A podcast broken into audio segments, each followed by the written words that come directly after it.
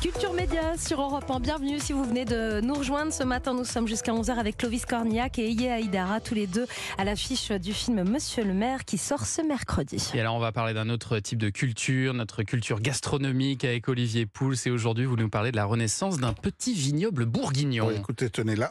Ça devrait Ah, oh là là en joie. Et live. bien avec la bouche. hein. Voilà, exactement. Je vous laisse servir pendant que je fais la, la- la chronique parce que pas pouvoir faire les deux en même Très temps. gentil, mon petit, de faire le service. Bon, alors la, la vigne, évidemment, en France, vous savez que c'est une très très longue histoire. Ce sont les Romains, il y a plus de 2000 ans, qui ont apporté les, les premiers pieds de vigne, qui ont colonisé euh, tranquillement le pays. Il y a peu de régions qui y ont échappé, dans lesquelles il n'y avait pas de vignoble. Et puis, pendant des siècles et des siècles, ce vignoble, voilà, a prospéré, il s'est développé. Et on peut dire qu'il a atteint son, son point d'orgue probablement à la moitié du 19e siècle. À l'époque, il y a 85 millions d'hectolitres de vin qui sont produits en France. Mais, mais, arrive un drame dans les années 1860-1862. Un petit puceron qui attaque Ah. la vigne par le sol et par ses racines et qu'on appelle le phylloxéra. Aucune région ne va y échapper. Il va causer des dégâts terribles. Et en quelques années, on va passer de ces 85 millions d'hectolitres à moins de 25. Hmm. Alors, on n'a pas le Ça a temps été de votre drame. Hein. J'étais pas. Euh, pas encore mais c'est vrai que rétrospectivement, j'ai encore un peu peur. Alors, j'ai pas le temps de vous raconter comment s'en est sorti. C'est grâce à un porte-greffe venu des États-Unis qu'on a pu relancer ce fameux, ce fameux Ah. vignoble français. Alors aujourd'hui, euh, il fait à peu près 50 millions, il y a à peu près 50 millions d'hectolitres d'hectares, d'hectolitres produits. Ça veut dire qu'on n'a pas retrouvé les niveaux d'avant phylloxéra. Et dans un certain nombre de régions, on n'a pas replanté la vigne. Euh, c'est le cas par exemple de l'île de France. L'île de France était un vignoble énorme pendant très longtemps, et puis là, pour des raisons d'urbanisme, on l'a pas replanté. Et dans un certain nombre de petits coins du pays, on l'a pas fait. Et le vignoble dont je veux vous parler aujourd'hui se situe en Bourgogne. Alors son nom, vous le connaissez probablement, c'est Vézelay. Oui, bien sûr. Vézelay, célèbre abbaye, Bien sûr. évidemment, point de départ d'un des euh, chemins de Saint-Jacques de Compostelle. Voilà, et ce vignoble avait totalement disparu au début du XXe siècle. Il y avait, euh, je crois qu'il restait deux ou trois hectares à peine. On l'avait oublié. Et dans les années 1970, il y a une petite poignée de vignerons qui se sont dit, et si finalement on faisait revivre ce vignoble Ils ont replanté les cépages qui étaient les cépages d'origine, c'est-à-dire le chardonnay, le grand cépage connu en Bourgogne. Clovis, vous savez ça Ah bah. très bien. Et ils ont petit à petit redonné vie à ce vignoble. Alors, il n'est pas, euh, il est pas énorme encore aujourd'hui, hein, En mais, quantité. mais Ouais. voilà, on, on- on revit, et, et évidemment, je vous, je vous l'ai servi, vous allez pouvoir le, le découvrir. Alors, à quoi il ressemble ce vin alors? Eh ben, c'est un, un vin qui est donc blanc, je vous l'ai dit, euh, issu du cépage chardonnay.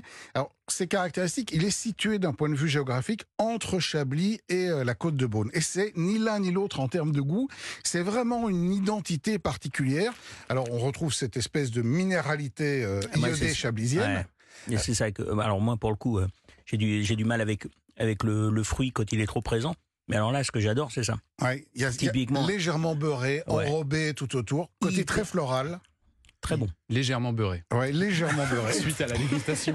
Bien sûr. J'ai pas dit légèrement bourré. Ah dit ouais. Légèrement beurré C'est un vin qui est quand même assez rare, le vin de Vézelay, parce qu'il y en a à peine 70 hectares. Il y a un potentiel de 170 hectares, donc il va probablement s'en planter encore un peu plus. Celui que je vous ai ramené, c'est le domaine de la, de la cadette, avec une parcelle qui s'appelle la piécette.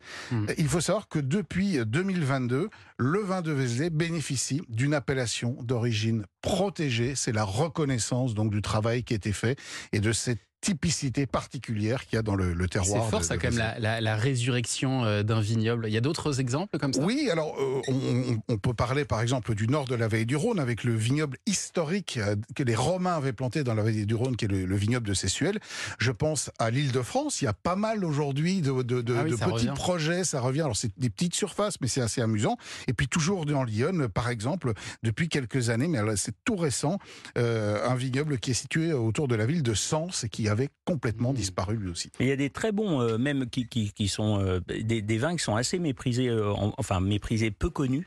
Mais notamment Épigneul, par exemple, tu dis, il y a des choses qui sont absolument formidables. Euh, chez Gruyère, euh, Épigneul, c'est top. Chez Dominique Gruyère. Ouais, c'est vraiment euh, top ici, mais il y Rancy aussi. Enfin, c'est des, domaines qui sont peu. C'est des vignobles de Lyon qui avaient été un peu oubliés, notamment bah, peut-être parce que la qualité n'était pas toujours là, mais le réchauffement climatique les aide un peu dans ces coins. Merci beaucoup, Olivier Pouls, qu'on retrouve la semaine prochaine et dans la table des bons vivants aussi de Laurent Mariotte le samedi de 11h à 12h30. Et puis, on rappelle évidemment que l'alcool est à consommer avec modération, évidemment. Mais quand on boit des bonnes choses, on les consomme avec modération. Bien Olivier Pouls, évidemment. Alors, il y a quelques semaines, il y a quelques mois, Texas a sorti un album, une compile Very Best Of. Ça, c'est l'info qui fait mal pour fêter les 30 ans du groupe Texas. Et dans eh oui, ça fait mal. Et dans ce Very Best Of, il y a deux titres inédits. Vous avez déjà découvert After All sur Europe 1. Bah, je vous propose maintenant qu'on découvre Keep on Talking. Et vous allez voir, il y a comme un air des années 70 sur ce morceau sur Europe 1.